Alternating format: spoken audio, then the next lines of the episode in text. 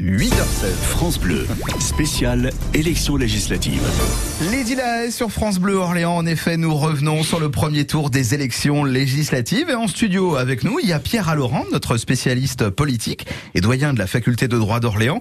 Et François Guéroux, vous êtes aussi à nos côtés. Vous êtes journaliste dans l'équipe ici pour France Bleu. Oui, euh, nos deux politologues analystes. Bonjour à tous les deux, François et, et Pierre.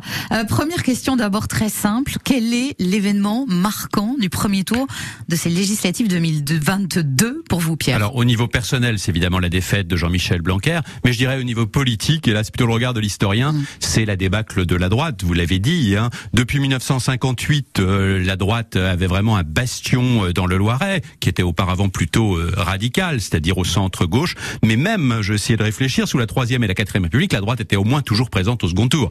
Euh, là, c'est vraiment euh, une défaite historique pour la droite, qui correspond euh, euh, à une fin de génération. Hein. Euh, Jean-Pierre Dor ne se représentait pas, euh, Marianne Dubois non plus, et donc c'est un désastre pour la droite. François, pour vous, le fait marquant de ce premier tour? C'est un petit peu la conséquence finalement de cette disparition de la droite, c'est évidemment euh, la progression du Rassemblement national, parce que ça faisait 25 ans que le RN n'avait pas accédé à un second tour euh, dans le Loiret pour des législatives, et cette fois-ci non seulement le RN est présent dans trois circonscriptions, mais le RN est arrivé en tête et donc en position euh, intéressante, voire favorable pour pouvoir euh, avoir un député euh, dimanche prochain.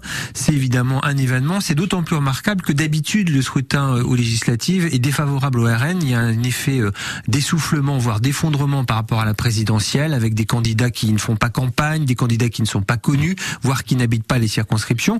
Le RN petit à petit essaye de gommer cela. Ce n'était pas complètement le cas encore une fois cette année. On avait un, candidat qui habitait l'Essonne, une candidate qui habitait l'Eure-et-Loire. Malgré tout, ça suffit pour qu'il fasse des scores importants. Alors, la, la droite classique, la droite euh, républicaine euh, traditionnelle, euh, effectivement battue hein, à, à plat de couture, zéro pointé, pas de candidat di- dimanche prochain.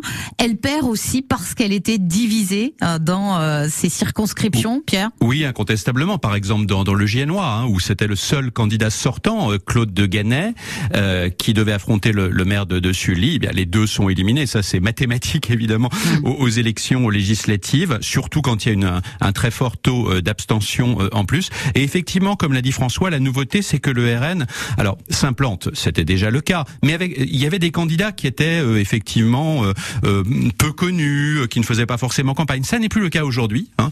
Euh, Mathilde Paris, par exemple, hein, commence à être connue sur place. Elle a beaucoup euh, progressé. Euh, Même chose dans le Montargois. Et effectivement, dans la circonscription de Montargis, et traditionnellement celle de Jean-Pierre Dor depuis le début du 21e siècle, là, il y a euh, une très forte chance pour le Rassemblement national d'avoir un élu dimanche prochain. Alors voilà, le Rassemblement national va-t-il avoir euh, un député dans le Loiret? C'est euh, la grande interrogation. Un, deux, voire trois, c'est possible, François? C'est possible. Alors c'est vrai que le, le plus, euh, le mieux parti, c'est tout de même Thomas Ménager dans la circonscription de Montargis.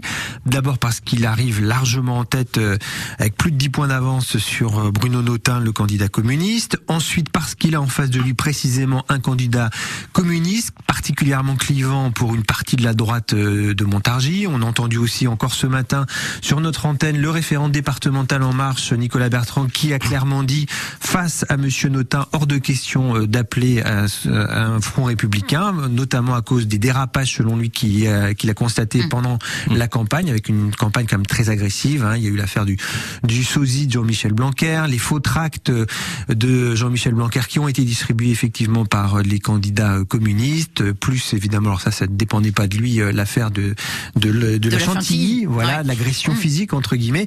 Euh, donc tout ça, ça fait beaucoup. Donc c'est vrai que Thomas Ménager a alors peut-être pas un boulevard, mais en tout cas une vraie opportunité pour euh, être euh, qualifié et donc député. Pour les deux autres circonscriptions, ce sera plus serré. On peut penser que la logique du, du vote euh, Front républicain peut fonctionner davantage, mais tout de même là aussi il y a des retards importants, notamment euh, je trouve dans la troisième circonscription, plus de 10 points de retard pour Karine Barbier sur euh, Mathilde Paris. Oui, effectivement. Pierre, même analyse. euh, Oui, tout à fait. Le, le- le paradoxe, alors il y a deux choses que je voudrais souligner. Le paradoxe, c'est que à partir de résultats assez décevants quand même hein, pour euh, la majorité présidentielle sortante, on pourrait avoir dimanche prochain tout de même un petit chelem Hein, 5 sur 6 circonscriptions, c'est assez plausible. Et puis, élément de vigilance euh, plutôt judiciaire. Hier, Monsieur Blanquer, assez mauvais perdant, faut bien le dire, a évoqué un possible recours, hein, effectivement, vu les faits qui se sont déroulés euh, et que le rappelait François. Rappelons que cette circonscription avait déjà vu euh, le, le résultat de l'élection Il y a annulé la ans, dernière fois. effectivement, Il y a 5 ans, avec, puisqu'il y avait très peu d'écart, 8 voix, si Entre. Jean-Pierre Dor et, et Mélusine Exactement. Harley à, à l'époque. Euh, On, on marque une première pause, Marc. Oui, on va y revenir dans une minute, c'est Pour le moment, à 8h20 sur France Bleu Orléans. On fait un petit coucou à Dominique qui habite entre Châteaudun et Beaugency. Dominique qui nous informe qu'il fait 12 degrés en ce moment à Somerville avec un grand soleil. Merci pour votre petit coucou sur la page Facebook de, de France Bleu Orléans. On profite d'une belle journée et de la fraîcheur. Ça va pas durer. Hein. Pour la suite de la semaine, il va faire beaucoup plus chaud. Pour le moment, on respire, même pour les maximales. Hein. Ça sera agréable. 25 degrés attendus à peu près pour Gien, Montargis, Orléans et Artenay avec du grand soleil jusqu'à ce soir. C'est la tendance de la semaine de toute façon. hein. Le soleil va être bien bien présent. Au niveau de nos conditions de circulation, tout va bien actuellement. Très peu de ralentissement. Quelques-uns sur la tangentielle entre Boigny-sur-Bionne et, et Semois dans le sens Montargis-Orléans. sur nos ponts aussi, sur le pont de l'Europe et le pont de Jargeau, ça peut être un petit peu chargé, mais ça reste plutôt anecdotique pour le moment. Si ça changeait, vous nous prévenez au 02 38 53 25 25. France Bleu, spécial élection législative. Effectivement, avec nous en studio, Lydie Lahaye et François Guérou, nos journalistes, et puis euh, Pierre Allorand, notre politologue. On s'arrête, euh, enfin on reprend plutôt là où on s'est euh, arrêté avec euh, Jean-Michel Blanquer, donc euh, battu pour euh, allez 189 voix seulement, j'ai envie de dire, mais mais ça reste un, un échec cuisant pour l'ancien ministre. Tout à fait, c'est un échec cuisant et rageant, puisque on peut considérer que s'il avait commencé sa campagne plus tôt, en tout cas c'est ce qu'il il aurait pu être au deuxième tour et avec probablement de bonnes chances de, de l'emporter. Euh, il y a eu des hésitations initiales, on sait qu'il avait pensé à se présenter euh, dans les Yvelines, puis dans Lyon, puis dans le Loiret. Bon, ce nomadisme électoral, les parachutages, euh, Les électeurs ça décidément n'aiment plus ça. C'est pas bah possible. oui, d'autant C'est plus, euh, possible venant d'une majorité qui avait dit qu'elle allait euh, réinventer une manière de faire la politique autrement. Euh, bon, c'est c'est un peu gros la ficelle. François, même euh, même constat? Oui, même si après tout, Elisabeth Borne aussi a été parachutée dans le Calvados, Mm. hein, même si son grand-père a été maire de Livaro et elle- c'est qu'elle aime répéter. Lui aussi, Jean-Michel Blanquer, il a une voilà, petite attache ça. ancienne. Et qu'apparemment, Elisabeth Borne est quand même nettement mieux partie. Elle est qualifiée en balotage très favorable dans cette circonscription du Calvados, mais qui était également une circonscription plus facile, a priori, que celle euh, de Montargis. Donc euh, oui, alors peut-être y a-t-il manqué deux semaines de campagne à Jean-Michel Blanquer. C'est ce que c'est ce que dit son équipe de campagne, que sur le terrain ça se passait pas si mal, qu'il n'y avait pas forcément un, un rejet euh, qui était euh, décrit par d'autres candidats. Euh, malgré tout, c'était peut-être effectivement une erreur de casting. Oui, puis le choix de la circonscription était quand même très étonnant. Hein. Le bastion des Gilets jaunes, une circonscription où Marine Le Pen était arrivée largement en tête avec 52% des La voix au seule d'ailleurs, euh. À la présidentielle. La, la majorité présidentielle, les trois députés sortants, euh, Caroline Janvier dans la deuxième, Stéphanie Ries dans la première, Richard Ramos dans la sixième, sont en balotage favorable. Oui, ils sont en tête, mais tout de même euh, beaucoup moins qu'on ne pouvait l'imaginer il y a encore euh, quelques jours. Je pense en particulier à la deuxième avec Caroline Janvier où elle est vraiment talonnée hein, par Emmanuel Duplessis.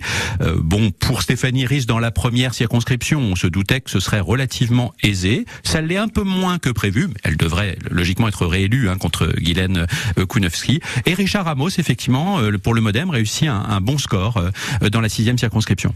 François, Oui, euh, la, la deuxième circonscription, ça sera la plus compliquée pour euh, la majorité présidentielle, Caroline Janvier C'est peut-être la plus à, effectivement euh, à suivre puisque là l'écart est quand même assez faible. Hein. Il n'y a que 4 points d'écart et ça correspond à peu près également au score de Yann Chailloux, candidat d'hiver gauche, qui certes lui refusait l'accord Nupes, mais on peut penser qu'une partie de son électorat peut se retrouver vers Emmanuel Duplessis. La difficulté d'Emmanuel Duplessis en même temps, c'est l'aspect écologiste, c'est-à-dire que ça peut être un plus très clairement sur le, le côté urbain. hein. On pense à Orléans, euh, à Ingré, Saint-Jean-de-la-Ruelle. Et D'ailleurs, Emmanuel Duplessis a fait très bon score dans, dans ces communes.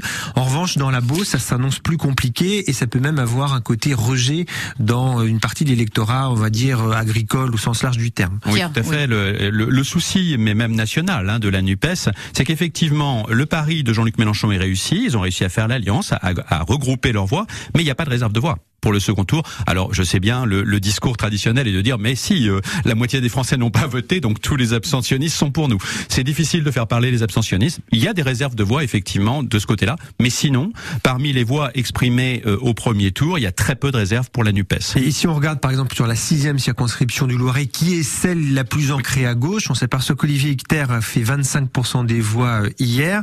Et si on compare à 2012, il y a 10 ans, lorsque Valérie Corr avait remporté Ouais, socialiste, euh, la socialiste avait remporté ce- cette circonscription, eh bien le total gauche était de 42% au premier tour, 42%, 25%, il y a quand même un delta.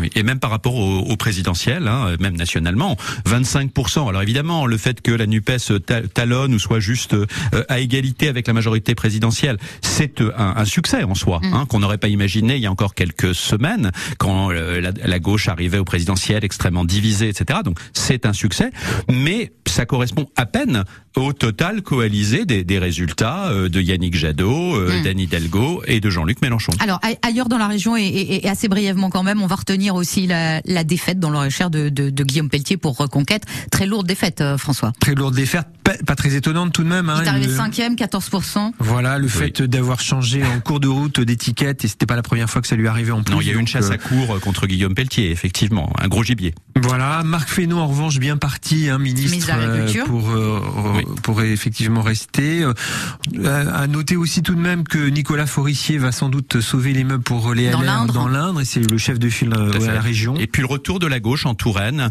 probablement avec Charles Fournier, vice-président du, du conseil régional, qui, dans la première circonscription d'Indre-et-Loire, qui correspond à la ville de Tours, hein, et donc il y a, il y a une, il y a une logique, la ville de Tours étant dirigée par la gauche avec euh, un maire euh, écologiste, Écologiste, voilà. eh bien Charles Fournier est très bien placé pour battre euh, Monsieur Chalumeau. Merci, merci beaucoup à tous les deux, Pierre Laurent et euh, François Guéroux, pour euh, cette analyse euh, très pertinente, comme d'habitude, du premier tour des législatives. Et puis le